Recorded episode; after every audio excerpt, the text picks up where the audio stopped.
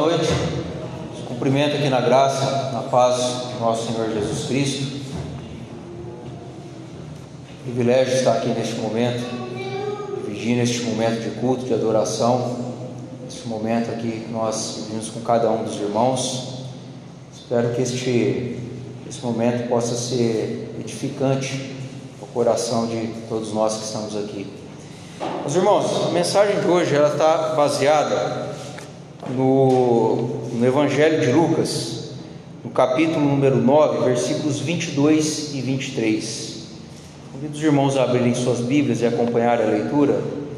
O Evangelho que Lucas escreveu, capítulo de número 9, versículos de número 22 e 23.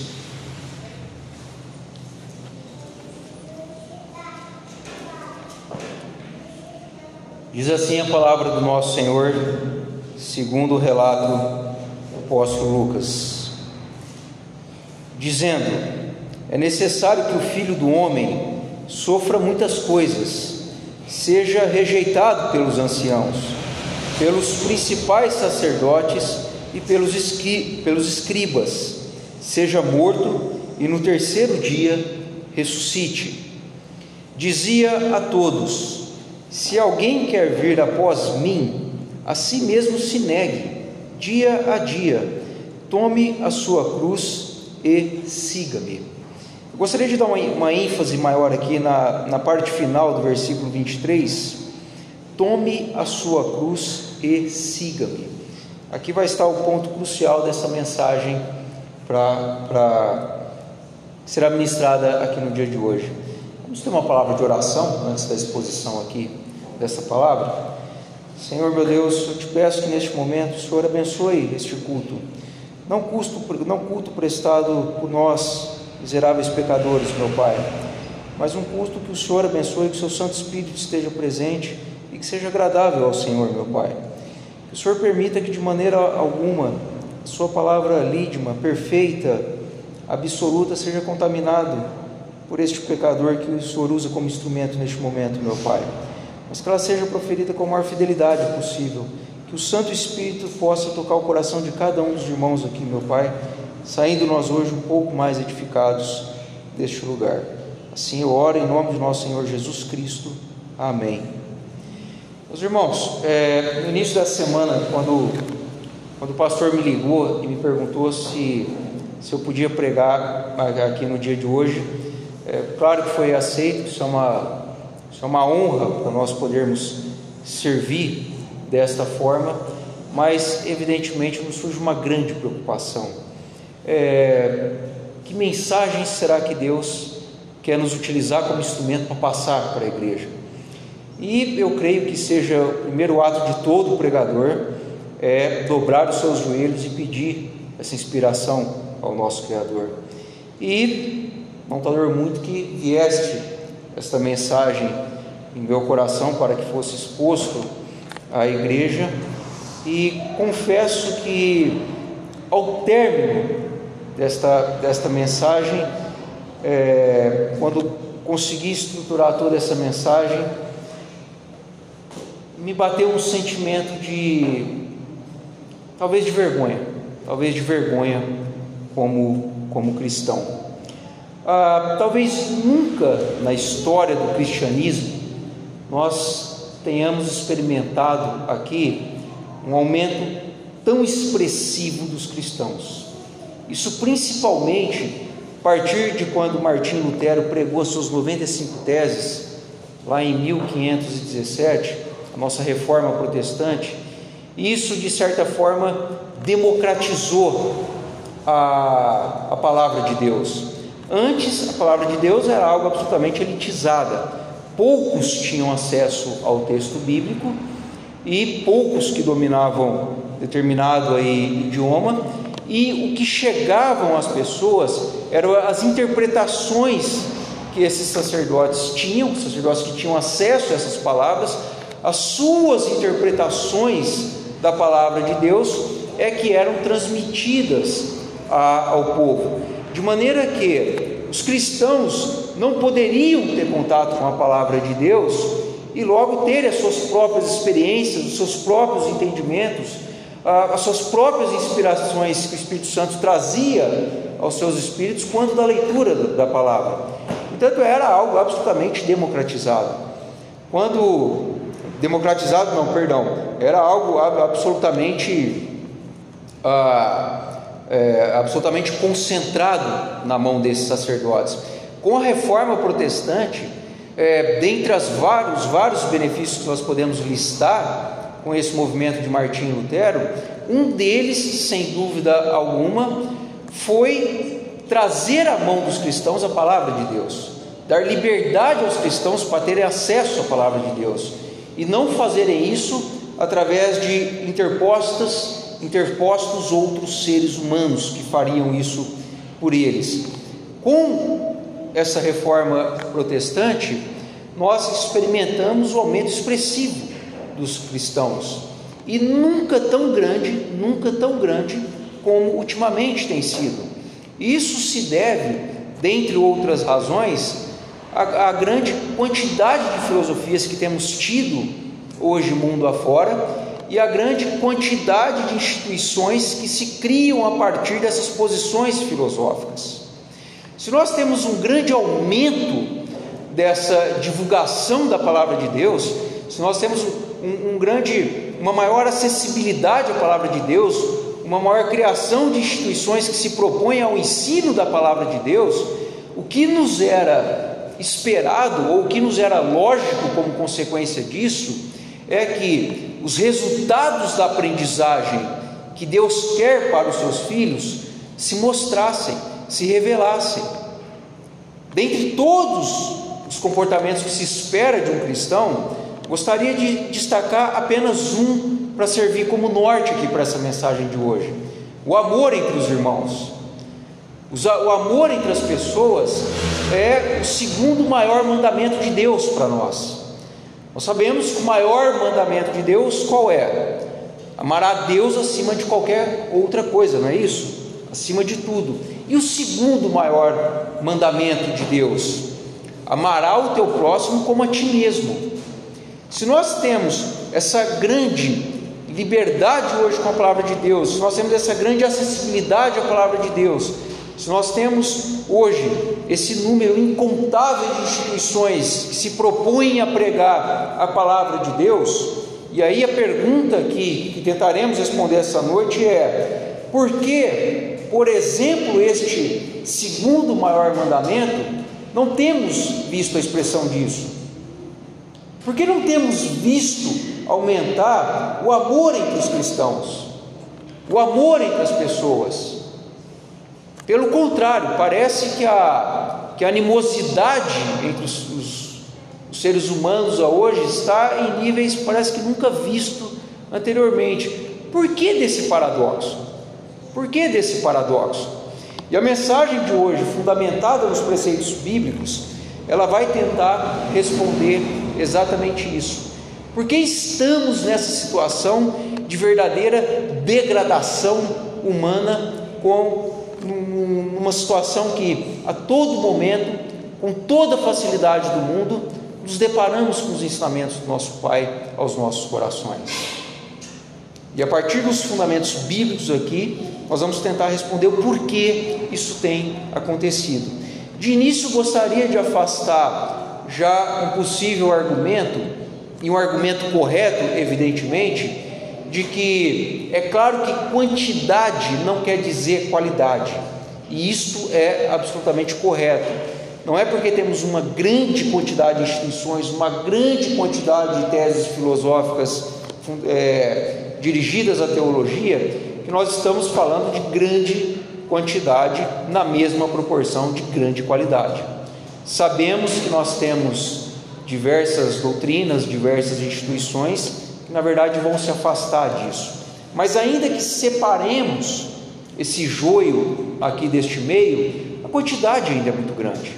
A quantidade ainda é muito grande.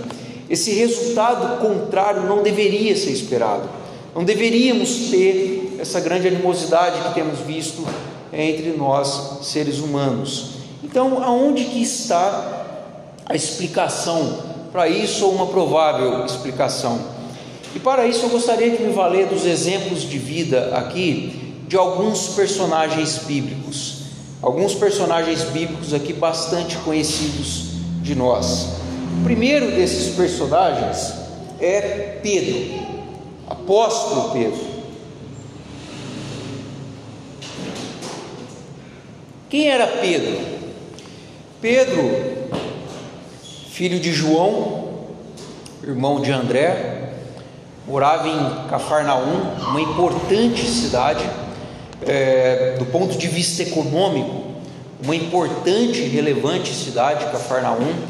Pedro era casado, Pedro era, segundo alguns doutrinadores, ele é descrito como pescador, mas não, como um pescador comum. Pedro é, é, era uma espécie de um, o que seria para nós hoje talvez um empresário da pesca. Ele concentrava ali sobre, sobre a sua batuta a atividade de pesca com outros pescadores, merceava o produto da sua pesca. Então ele não era um, um simples pescador, mas um, um, empresário, mais ou menos hoje para nós, alguém que exerce uma atividade econômica um pouco mais relevante do que um simples pescador no ramo da pesca. Portanto, uma pessoa de destaque socialmente, uma pessoa com alguma proeminência social aqui. Além disso, quando passa a acompanhar Jesus, quando é chamado por Jesus para o seu ministério, Pedro é apontado aí, salvo engano, com, com nenhuma divergência sobre isso, mas apontado como líder dos apóstolos. Pedro era considerado líder dos apóstolos que seguiam a Jesus, um dos mais próximos de Jesus, o ministério de Jesus, um dos apóstolos mais próximos de Jesus era Pedro. Pedro tem aqui na, na, nos relatos bíblicos é, uma importante passagem que é a confissão petrina. Em dado momento, Jesus questiona seus apóstolos: é, Quem dizes que sou eu? Quem dizes que sou eu?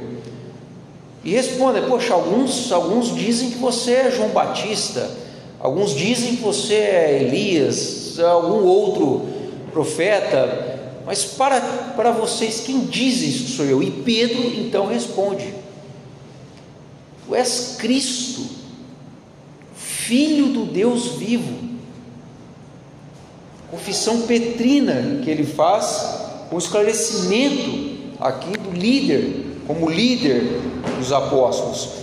E Pedro, com toda essa proximidade com Cristo, Pedro tinha uma posição no seu interior, no seu, é, no seu pensar, uma posição de verdadeira proximidade dele com Cristo.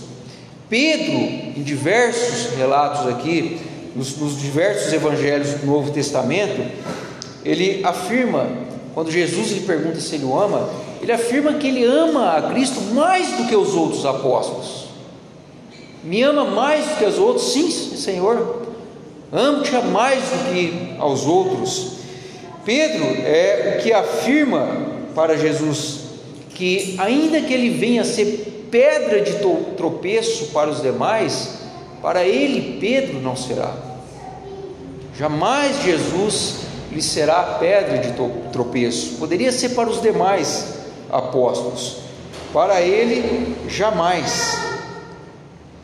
Afirma que, ainda que os demais se escandalizassem com o que estava por acontecer com Jesus Cristo, no momento da sua prisão, do seu julgamento, do seu sufrágio, da sua morte, ainda que os demais se escandalizassem com isso, para ele, Pedro, ele jamais se escandalizaria. Ele tinha absoluta intimidade com Cristo, sabia o que iria acontecer com Cristo e afirmava estar pronto a acatar com toda serenidade aquilo que estava por acontecer com Cristo. Pedro afirma aí nos textos bíblicos, em diversas vezes, que ele está pronto para ser preso com Cristo. Mais do que preso, ele afirma que ele está disposto a dar a sua vida por Cristo. E na sequência dos acontecimentos que estava destinado Jesus Cristo para que se cumprissem as Escrituras, Jesus Cristo é traído, preso, subjugado e executado a sua morte. Mas enquanto Jesus Cristo, enquanto Jesus Cristo está lá na residência de Caifás, no Sinédrio, sendo interrogado, alguns reconhecem a Pedro. Tu estavas com Jesus. Qual a reação de Pedro? Qual a reação de Pedro nesse momento? Eu? De maneira alguma. Se afasta do alpendre. É reconhecido por outro. Este estava, reconheço na sua fala, estava com Jesus. De maneira alguma estava eu com Jesus. Se afastando para perto de uma fogueira, é novamente confrontado. Este é um dos seguidores de Jesus. E ele então se ira. Não sou, não sou seguidor de Jesus, não conheço este homem. Com toda a sua fidelidade, expressada perante Jesus Cristo, com toda a sua intimidade, com a sua posição de destaque entre os apóstolos, se assim podemos colocar, por todo o ministério de Cristo, ou por boa parte do ministério de Cristo, ao segundo momento ainda na ressurreição, mas por boa parte do ministério de Cristo aqui, esteve lá, ao lado de Cristo. Quando se exigiu que isto atingisse a própria pessoa de Pedro, o que fez Pedro? O que fez Pedro? Afastou Cristo dele. Eu não, não conheço esse Senhor, não estava com ele. É claro que mais à frente aqui, Pedro é restaurado na sua fé. Após a ressurreição, quando Cristo aparece na praia onde Pedro estava pescando e Pedro reconhece, pula ao mar, vai em direção a ele, não ansioso por, por encontrá-lo, mas, mas mais que isso é, aflito, porque sabia da, da, sua conduta que, que havia tido quando o julgamento de Cristo, talvez temeroso que Cristo fosse o admoestar ali. Naquele momento na praia, Pedro tem a sua fé restaurada. Mas o que nos interessa aqui para hoje é este primeiro comportamento de Cristo. Vejam que esse comportamento de Pedro, perdão. Vejam que Pedro, quando está diante da sua condição pessoal, quando está em risco, os seus interesses pessoais, talvez aqueles conter sua própria vida, não titubeia em negar a Cristo. Não titubeia em negar a Cristo. Além do exemplo de Pedro, nós temos um exemplo de um casal aqui também. Não sei se todos se recordam desta passagem em Atos, mas o casal Ananias e Safira. Quem foi esse casal e o que aconteceu com esse casal?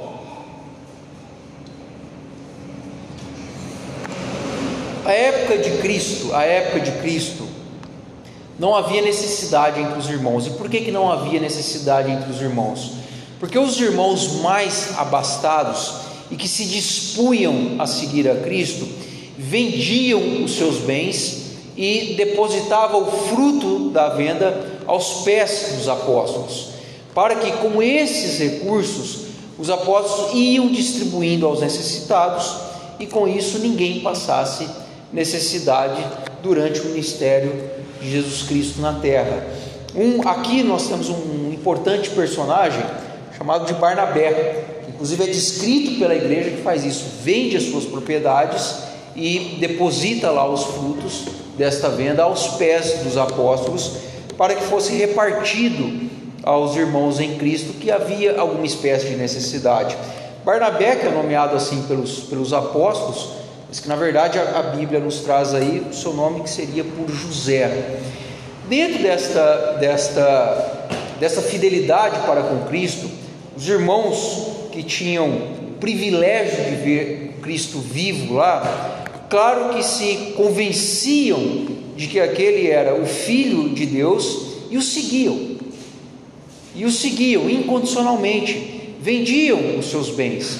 Dentre essas pessoas estava esse casal, Ananias e Safira, crentes que estavam diante do Filho do Deus vivo, crentes que estavam diante do Cordeiro Salvador. O que fizeram este casal? E nos relata a Bíblia que vendeu o seu bem, vendeu um bem de sua titularidade. Mas esse casal combinaram entre si de alegar que a venda foi por um valor inferior do que efetivamente havia sido feito. E esse valor inferior é o que depositaram diante do pé dos apóstolos. Quando Ananias chega a Pedro com esses recursos, Pedro então confronta Ananias: Por que deixaste o demônio tomar a sua alma assim?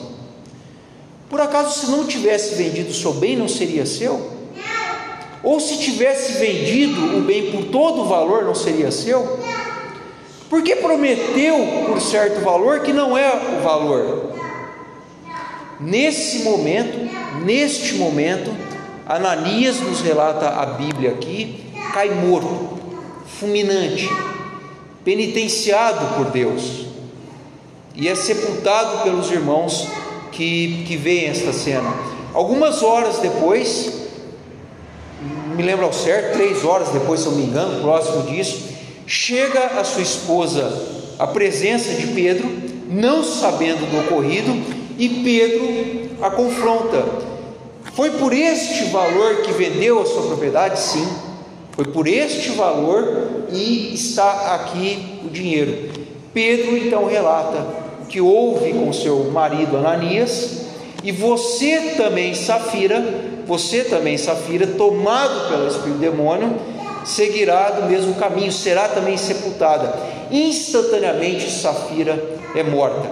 Se é, fulminantemente, Zafira sucumbe diante de todos e também é sepultada, como uma pena aplicada por Deus.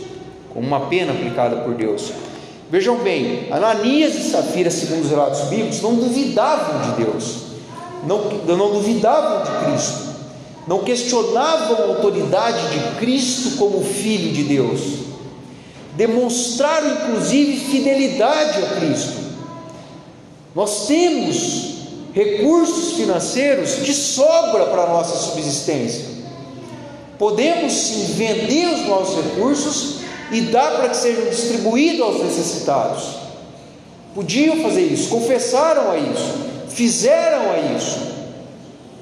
Mas por um, por um problema aqui no espírito de fidelidade deles, por um problema mais específico, por amor ao dinheiro, reservaram parte desse dinheiro, sofreram as consequências de Deus, foram mortos de maneira fulminante. Um terceiro e último personagem que eu quero tirar aqui, e agora com um comportamento, espero que os irmãos percebam isso, um pouco diferente desses dois, um pouco diferente desses dois. Nosso personagem aqui nesse momento é Saulo, ou Paulo, ou Paulo de Tarso conhecido, um dos personagens, um dos personagens mais relevantes do texto bíblico, Paulo de Tarso. Paulo de Tarso, assim conhecido por causa da sua naturalidade, nascido na importantíssima cidade romana de, de Tarso. Paulo era um judeu que nós poderíamos colocar como um legítimo judeu, um judeu que de raiz, digamos assim, né? Judeu israelita, tinha o símbolo do judaísmo. Paulo era circuncidado, Paulo era circuncidado, símbolo do judaísmo, pertencente lá à tribo de Benjamim. Paulo foi educado, aqui há alguns, algumas características que vão nos mostrar a posição social de Paulo. Paulo foi educado em Jerusalém por um importante doutor à época de nome Gamaliel dominava, dominava com dominava com maestria o idioma do aramaico. Profundo conhecedor da cultura grega, profundo conhecedor da cultura grega. Um judeu, nós sabemos que a, é, que a grande característica do judeu é, é, é, a sua observância da lei, é o cuidado com a lei, né? até de maneira exacerbada, cega, mas o que caracteriza o judeu é a sua grande preocupação com a lei, é a sua grande submissão às leis judaicas. E Paulo era um, um judeu absolutamente observador das leis. Paulo é descrito como um judeu que, na sua contemporaneidade, era até mais avançado nos conhecimentos das leis judaicas do que os seus pares. E esses, esses elementos, essas características, nos dão aqui uma, um bom indício, por causa da sua educação, do seu nascimento, nos dão todo o seu conhecimento, nos dão um bom indício aqui de que Paulo, ou Saulo, até então Saulo, era pertencente a uma família de proeminência econômica na sociedade. Paulo não era de qualquer família, Paulo não era qualquer indivíduo. Paulo certamente era alguém aqui que desfrutava de uma proeminência, sua família era de uma proeminência econômica e social na sociedade. E isso se revela ainda mais quando Paulo passa a fazer parte do próprio exército romano. Paulo integra o exército romano, é, liderando a perseguição aos cristãos. A proeminência de Paulo socialmente e econômica falando era tão grande que ele era inclusive membro do concílio do Sinédrio com poder de voto na execução ou não dos cristãos apreendidos. E é conhecido na Bíblia, enquanto Saulo, como um grande perseguidor de cristãos. Grande perseguidor de, perseguidor de cristãos. Com todo este poder que ele tem, tá? reconhecido na sociedade, membro do exército, membro do concílio, portanto, um grande perseguidor. E perseguidor não porque Paulo era, era carrasco, era uma pessoa mal, mas Paulo perseguia os cristãos achando estar fazendo bem a Deus proposição que se tinha de Deus à época, cristãos até então era visto como contrário ao que até então se pregava a fidelidade de Deus.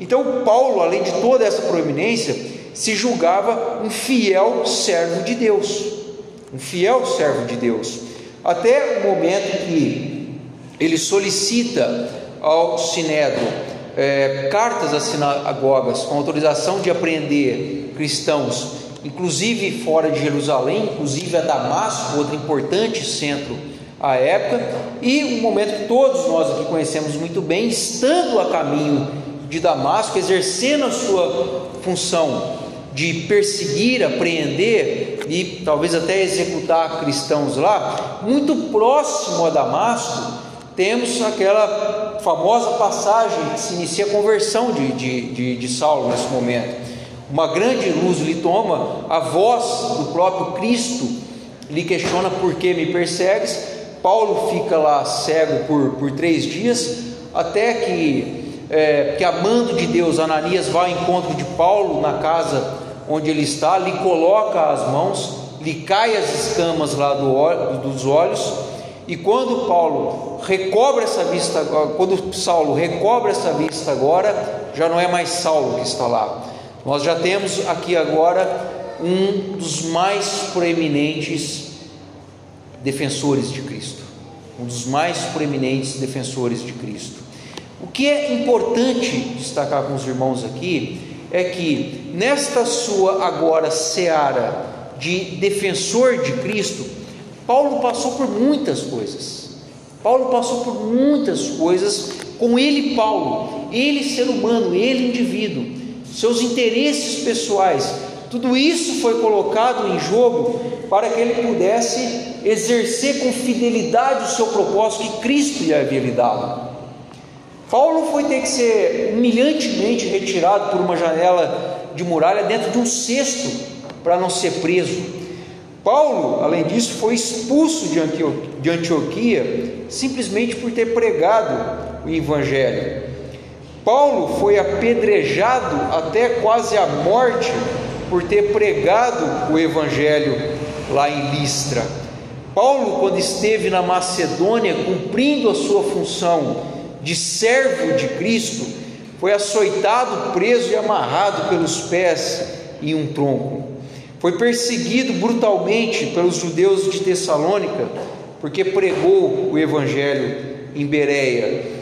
Paulo esteve numa enorme confusão em Éfeso, quando lá esteve pregando sobre contra deuses, principalmente porque lá havia muitos ourives, e esses ourives reproduziam essas imagens, é, essas imagens de outros deuses, e quando ele prega a, onipotência do único Deus, é, todos os ourives daquela localidade se revoltaram contra ele, porque estavam percebendo ali grandes prejuízos financeiros, porque não iriam mais vender aquelas imagens diante da pregação de Paulo.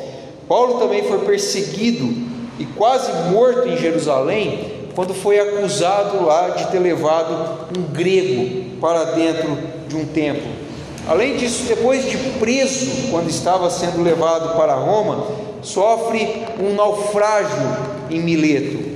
Pedro, é, Paulo, ainda quando estava a serviço do ministério de Deus na ilha de Malta, quando foi acender uma fogueira lá, foi picado em sua mão por uma cobra. Além de tudo isso que passou, o fim da vida de Paulo foi ser encarcerado em uma torre úmida, fria, no qual não tinha sequer uma capa para se abrigar do frio. Quando ele escreve lá a Timóteo, pedindo que viessem visitá-lo rápido antes da sua execução, Paulo está sofrendo ali, claramente, de uma tremenda solidão.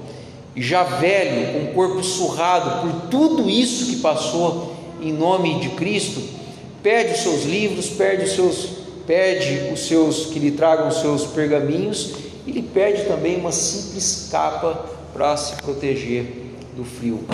Paulo não foi poupado sequer de passar frio em sua vida. Mas percebam uma coisa: Paulo fez tudo isso, Paulo fez tudo isso fiel ao seu compromisso de servir a Cristo. Em momento nenhum ainda quando estava em voga, ainda quando estava em aposta, as suas condições pessoais, os seus interesses privados, em momento algum, Paulo teve a intenção de abandonar os propósitos de Cristo em benefício próprio, em interesse próprio, em preservação de sua vida, em preservação de seus interesses, em momento algum. Diferente do que fez Pedro naquele momento, diferente do que fez Ananias e o que fez Safira naquele momento.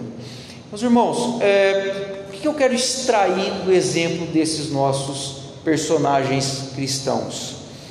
Ah, o que será, o que será verdadeiramente que é o posicionamento de um cristão? Será que ser cristão é nós estarmos fielmente dentro das nossas igrejas. E parece que ultimamente as igrejas têm, têm ficado muito cheias de cristãos, mas do lado de fora das igrejas, onde realmente é necessária a figura dos cristãos, parece que está havendo uma falta de cristãos fora das igrejas. Recentemente nós tivemos um, um episódio, creio que todos devam se recordar, bem recente, O ministro, ex-ministro da, da Educação, Milton Ribeiro, foi preso por ter algumas acusações é, de malversão dos recursos públicos à frente do Ministério da Educação. É, não sei se todos aqui sabem, mas Milton Ribeiro é um pastor. E além de ser um pastor, é um pastor presbiteriano, da nossa denominação. Milton Ribeiro é um pastor presbiteriano. No momento da sua prisão, não se demorou algumas vozes a se levantarem de que, ah, este senhor está lá, mas não na qualidade de presbiteriano. Lá ele não é presbiteriano. Ele é um sujeito comum, fez o que fez, tal, mas não é presbiteriano. É quase afaste de nós esse cálice, né? É, ao ouvir isso, sinceramente, isso me, me perturbou um pouco me perturbou um pouco, porque penso eu que é exatamente lá, fundamentalmente lá, que esse indivíduo é um presbiteriano, essencialmente lá, que esse indivíduo é um cristão, não dentro da igreja que ele congrega.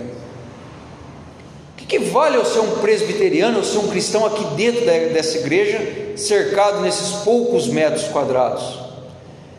E quando eu estou fora dessas paredes, não, não, não, não sou presbiteriano, é, as minhas condutas vergonhosas não misturem com cristão, não misturem. O que, que vale isso? O que, que isso vale para nós cristãos?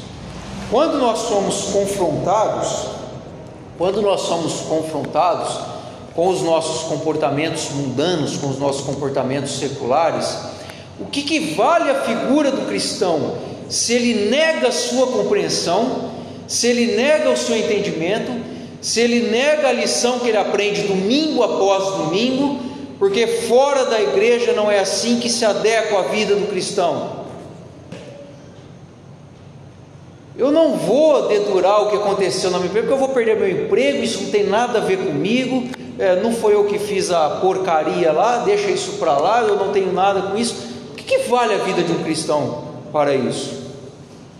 Se nós percebemos aqui nesses exemplos desses personagens bíblicos, e com o texto que serve de base para a mensagem de hoje, essencialmente o que eu destaquei, o que, que Cristo quer de nós?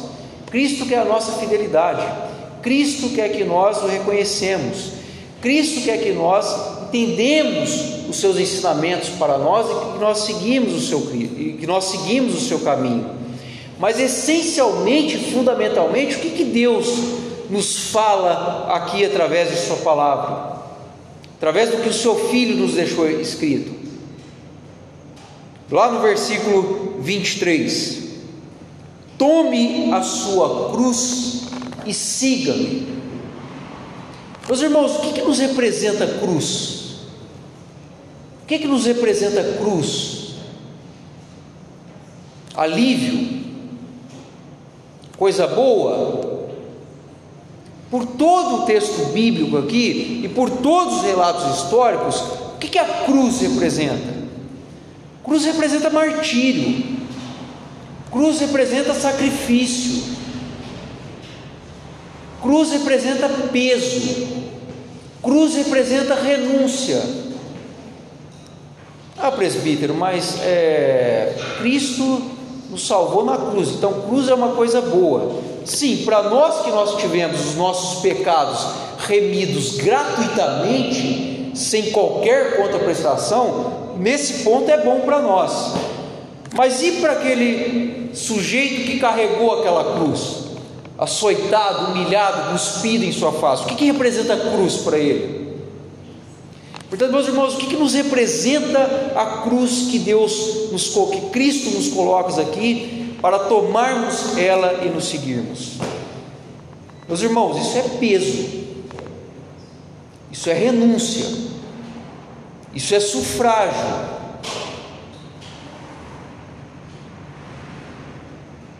E dentro disso, quando eu vejo as igrejas cheias de cristãos, eu me pergunto: quais desses muitos cristãos estão carregando a sua cruz?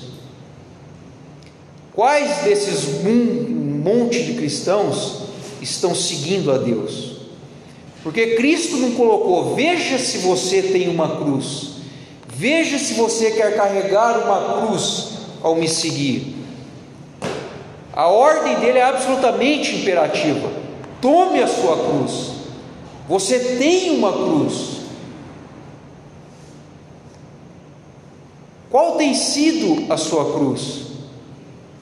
vir na igreja domingo após domingo, uma igreja bem localizada, confortável, climatizada, bons bancos para se assentar, alguns dias até com, com lanchinho após o isso tem sido a sua cruz, isso é sua renúncia, isso é seu sufrágio, isso tem sido, meus irmãos, o seu combate em nome de Cristo. Quando eu falei lá no começo que quando eu terminei de escrever, quando eu, quando eu consegui alinhar tudo isso no papel, essa mensagem, com o que foi me inspirado, eu estava lá no escritório da, da minha casa, sexta tarde ou, ou sábado de manhã, não, não me lembro. Mas eu sei que quando eu terminei de escrever isso aqui, tive a nítida impressão de olhar para a parede do lado e ver a minha cruz com cinco ou seis dedos de poeira em cima dela. Que sacrifício eu tenho feito na minha vida por Deus? O que, que eu tenho renunciado para cumprir o propósito de Deus? Eu não achei resposta. sinceramente, não achei resposta para mim. Tenho agradecido a Deus a excelente vida que Ele tem me dado, tenho agradecido a Deus a saúde que Ele tem me dado, tenho agradecido a Deus o grande amor, paz e harmonia que tem em meu lar com a minha família. Tenho agradecido, tenho agradecido, tenho agradecido, mas que cruz eu tenho carregado por Cristo? E eu vi nitidamente a minha cruz parada ali na parede, uns bons dedos de poeira sobre ela. Essa mensagem, meus irmãos, eu espero que desperte no coração de cada um de nós, que nós primeiros oramos a Deus para que Ele nos mostre qual é a nossa cruz.